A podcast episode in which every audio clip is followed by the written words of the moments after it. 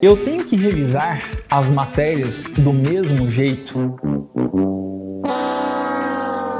Vou falar duas coisas bem importantes aqui para você entender sobre revisões, tá? Quando a gente fala de exatas e quando a gente fala de humanas, eu preciso te explicar algumas coisas.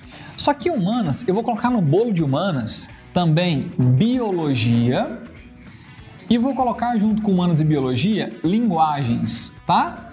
E aqui do lado de cá vou deixar exatas, que é química, física e matemática. Legal.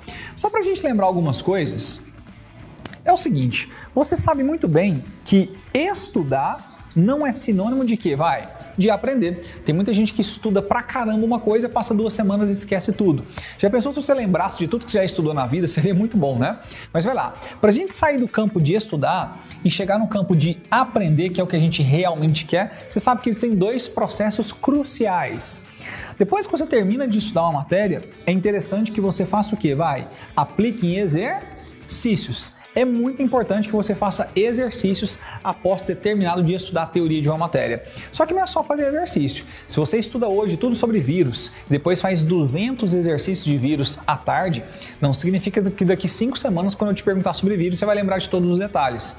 É por isso que você precisa, depois de exercícios, praticar revisões periódicas desse assunto que você estudou. Vai depois que você estuda, faz uma bateria de exercícios e revisa periodicamente, depois de várias revisões que aquilo vai entrar na sua cabeça e não vai sair mais.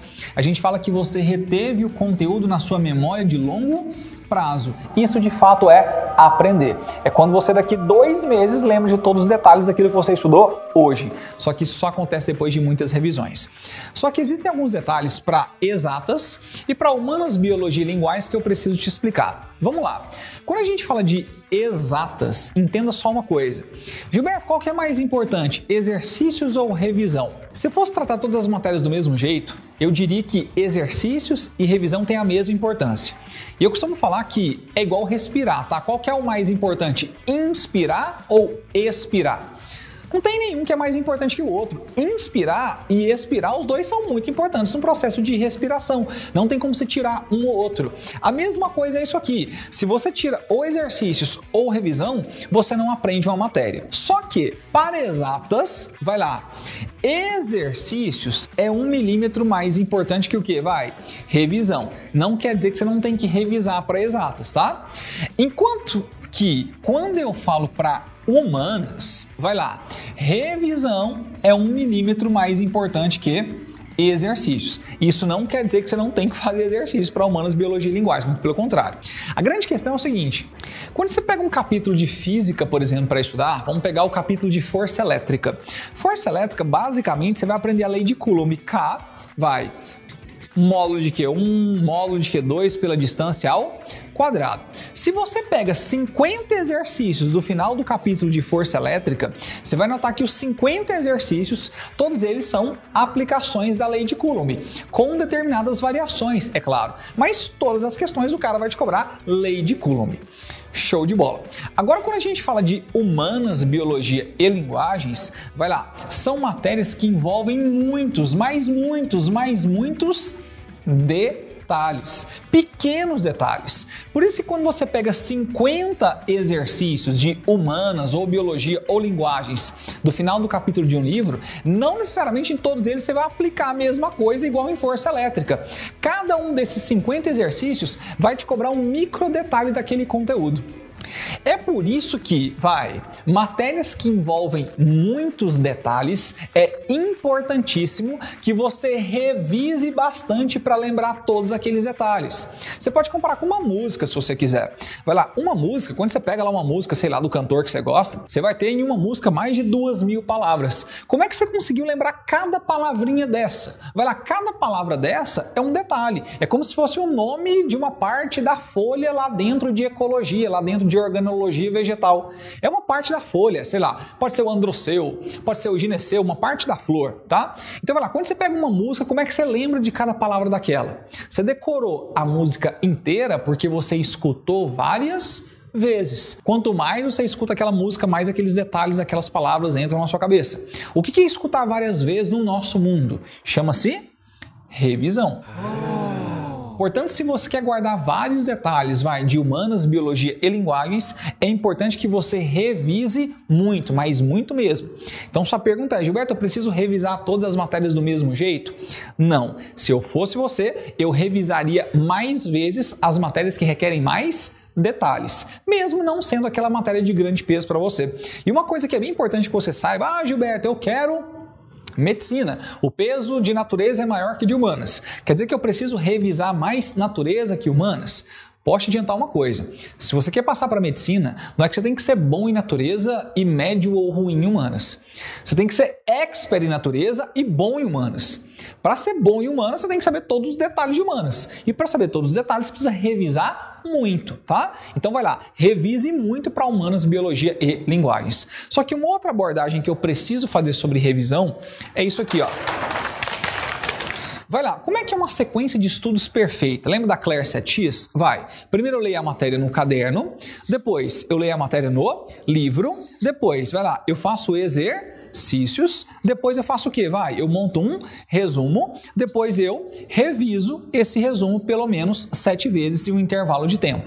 Isso é a Claire 7x, deve ter me visto já falando isso aqui algumas vezes. Escuta só uma coisa.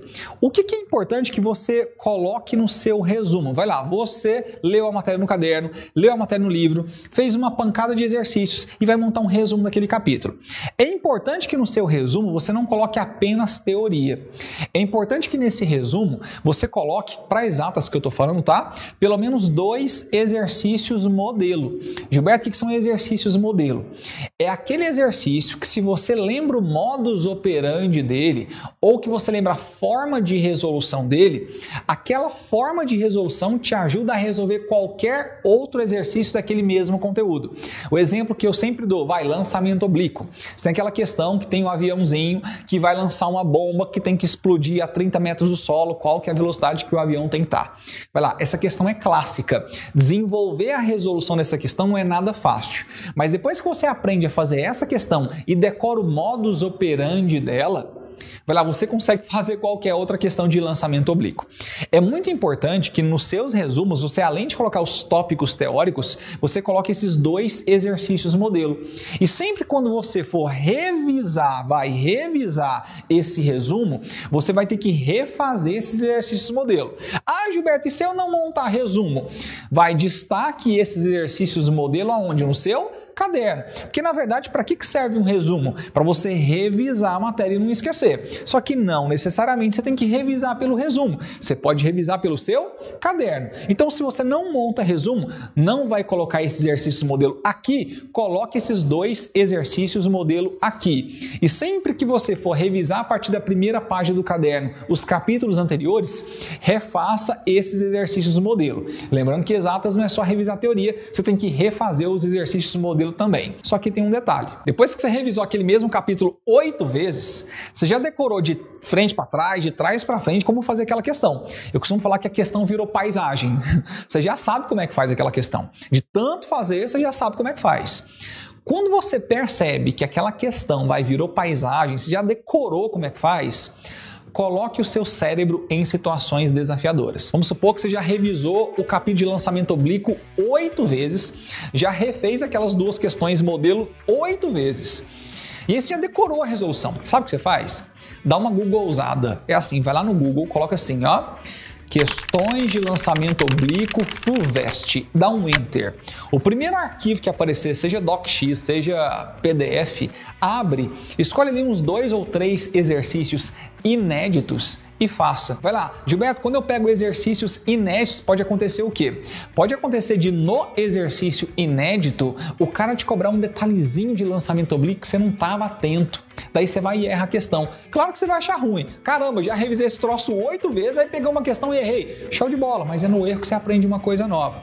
É por isso que é importante que, quando o exercício virar paisagem dentro da revisão, que você pegue exercícios inéditos, seja pelo Google, seja por uma lista de exercício extra, seja pelo seu próprio livro. Tem um livro lá de física que você nunca abriu na vida. Abre lá no capítulo de lançamento oblíquo, pega uns dois exercícios complementares de vestibular e faça.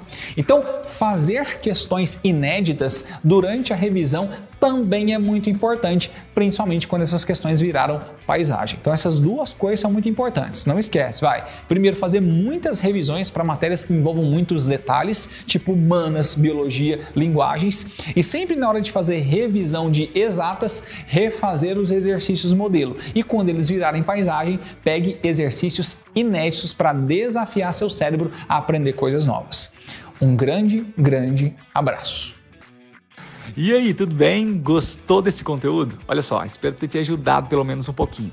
Se você realmente busca a aprovação no vestibular dos seus sonhos, tem o meu perfil no Instagram, que é Gilberto Augusto Prof. São milhares de vídeos te ensinando técnicas de estudo, gerenciamento de rotina, produtividade. Corre lá e se você não segue, começa a seguir agora e consumir todos os conteúdos que eu preparei gratuitamente para você. Um grande abraço.